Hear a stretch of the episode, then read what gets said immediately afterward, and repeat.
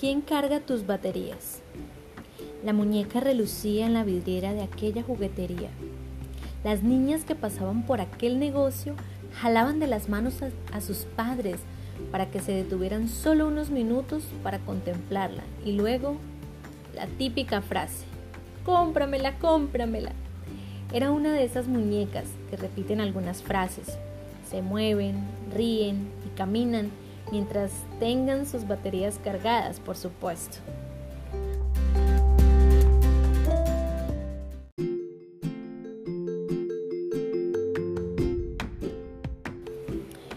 Cuando éstas se acaban, hay que recargarlas para que sea útil nuevamente. De alguna manera, cada persona necesita recargar sus baterías para estar listo para los requerimientos cotidianos. A diario nos agotamos, nos cansamos, desanimamos y necesitamos una nueva dosis para continuar. Dijo el evangelista Juan en el capítulo 1, verso 16. De su plenitud tomamos todos, gracia sobre gracia. Dicho de otra manera, una sobredosis de gracia. La pregunta es, ¿quién o qué recarga tus pilas? ¿A quién acudes cuando te encuentras en situaciones como las mencionadas antes? Hay quienes pretenden recargar sus baterías y obtener las fuerzas para continuar en, la diversión, los viajes o el placer. Otros, en cambio, optan por recluirse, apartarse del mundo y la rutina desgastante y amargan su ánimo. En una actitud masoquista, no solo se autoperjudican, sino que también contagian su desánimo a quienes les rodean.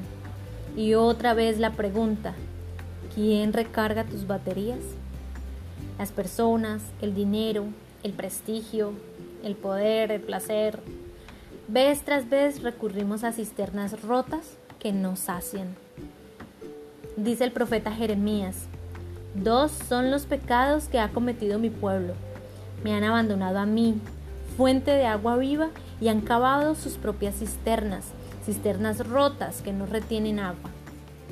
Si intentas calmar tu sed, y recuperas fuerzas de Dios, tu Creador, solo saldrás más agotado de lo que estabas y tendrás calma solamente por un momento, para regresar nuevamente insatisfecho.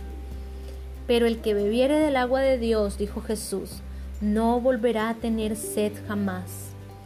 Insatisfacción. Quizás sea la palabra de moda en este mundo agotador. Jóvenes, esposas, padres, Ministros cansados y agotados deben recargar sus baterías en Dios. De lo contrario, serán tan inútiles como aquella bonita muñeca sin pilas.